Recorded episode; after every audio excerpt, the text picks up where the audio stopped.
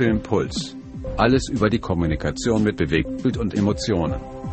Im Internet tummeln sich aktuell rund über eine Million und 345.000 Unternehmen alleine aus Europa, die sich als professionelle Filmproduktionen oder als Videoproduktionen bezeichnen. Wie aber lässt sich herausfinden, welches von diesen Firmen der beste Kompetenzpartner für einen Imagefilm oder ein Webvideo ist?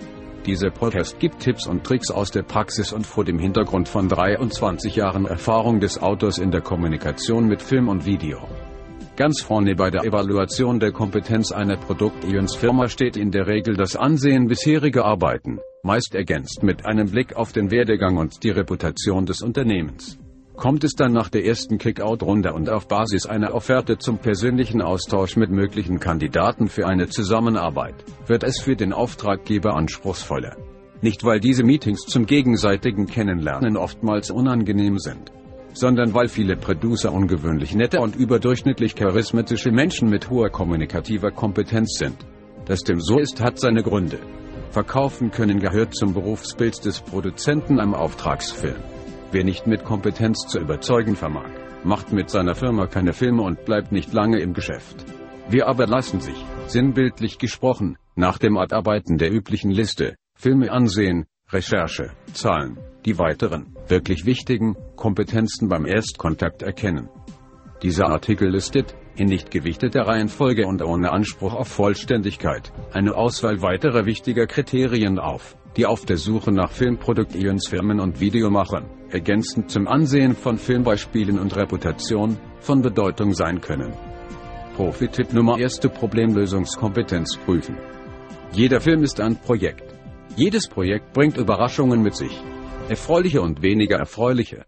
Wurden die Projektrisiken schon zum Projektstart oder noch besser parallel zur Konzeption und mit dem Setzen der Projektparameter sorgfältig evaluiert und diskutiert, so stehen für jeden Fall, zumindest gedanklich, schon unterschiedliche Szenarien bereit. Wer wie Filmemacher und Videokünstler im Projektgeschäft wirklich zu Hause ist, beherrscht die Szenariotechnik im Schlaf. Ein Problem lässt sich nie nur auf eine Art lösen. Wer das behauptet, hat entweder keine Optionen geprüft oder ist nicht in der Lage dazu. Argumente, wieso macht man das eben? Oder es geht halt nicht anders, zeigen keine Kompetenz, sondern sind meist nicht mehr als billige Ausreden bei der Filmproduktion und bei der Herstellung von Videos, ungeachtet ob Spielfilm oder Video, verhält es sich wie im Leben. Komplexe Probleme sind selten mit eindimensionalen Lösungen aus der Welt zu schaffen.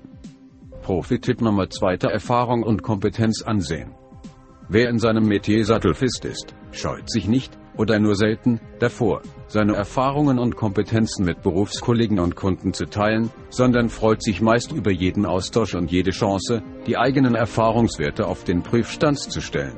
Jeder große Film ist ein Universum und jeder Produktfilm ein maßgeschneiderter Schuh. Jeder Film und jedes Video ist die Summe aus einer Vielzahl von unterschiedlichsten Erfahrungen der Macher. Ob logisch oder offen deklariert als Bauchgefühl, Erfahrungen sind eine unbezahlbare Entscheidungshilfe auf allen Stufen der Kette der Wertschöpfung im Film und bei Videos. Einen breiten Erfahrungsschatz zu besitzen bedeutet, viel erlebt zu haben. Wer viel erlebt hat, der besitzt immer auch Erfahrung.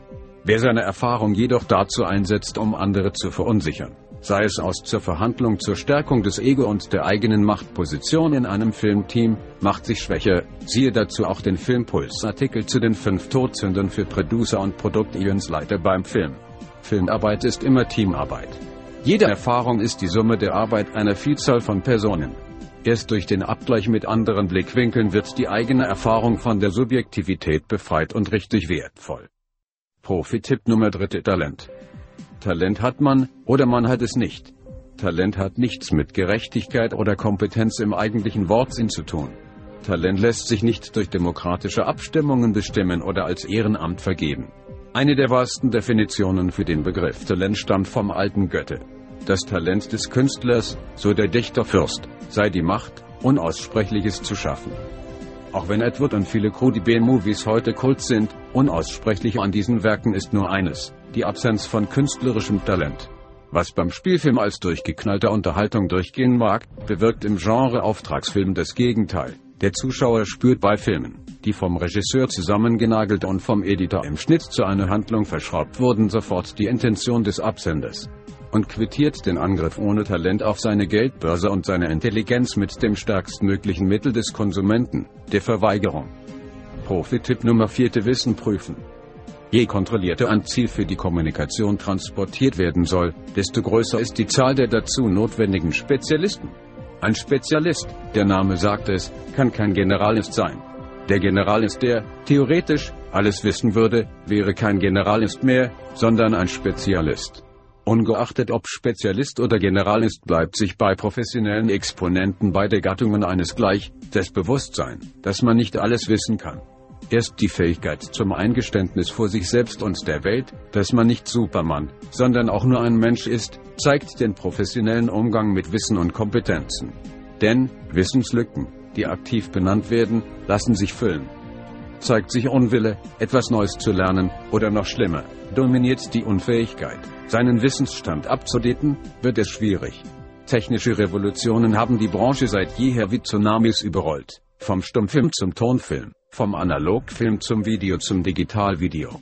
Der Prozess ist längst noch nicht abgeschlossen. Sich konstant neues Wissen zu erarbeiten wird auch im Film zum Erfolgsrezept. Wer anderes behauptet, kann entweder hell sehen oder hat wenig Verstand. Im Autorenfilm wurde lange Jahre über die von einem Journalisten aufgestellte Behauptung arm filmt gut gestritten. Unstrittig ist, dumm filmt nicht gut, sondern nach dem Zufallsprinzip. Und dafür sind die meisten Filme zu teuer. Profi-Tipp Nummer 5 Der Stellenwert der Technik. So faszinierend und erstaunlich die Innovationen sein mögen, Technik ist im Film, wie der Text in der Sprache, immer nur das Mittel zum Zweck. Ohne Zweifel braucht Technik ein gerütteltes Maß an Kompetenz. Allerdings, die Technik dient zuerst einmal zum Transport von Informationen und Emotionen. Für den Einsatz eines technischen Produktionsmittels gibt es bei guten Produzenten und Produktionsfirmen daher immer einen erklärbaren, nachvollziehbaren Grund. Wer nur über Kompetenz im technischen Bereich und über die Möglichkeiten der Technik spricht, fokussiert als Produzent auf die falschen Schwerpunkte. Zugegeben, es gibt Videos und Wirkung, die nur dank der Technik umsetzbar werden. Fundiertes Wissen in diesem Bereich ist erwünscht, erforderlich und notwendig. Schließlich müssen Bilder und Ton nach der Bearbeitung digital bearbeitet werden, von den Möglichkeiten der 2D- und 3D-Animation gar nicht zu sprechen. Wer aber als Produzent sein Technikwissen zu sehr in den Vordergrund stellt, der riskiert schnell einmal den Verdacht, dass er dahinter fehlendes inhaltliches oder dramaturgisches Wissen verbergen will. Netflix-Kameramann Adrian Teichwieder erklärte in einem lesenswerten Interview, der beste Rat, den ich einem jungen Kameramann geben kann, ist, versuche dich von der Technik zu befreien und denke als Geschichtenerzähler. Mehr dazu auf Filmpuls. Filmpuls alles über die Kommunikation mit Bewegtbild und Emotionen.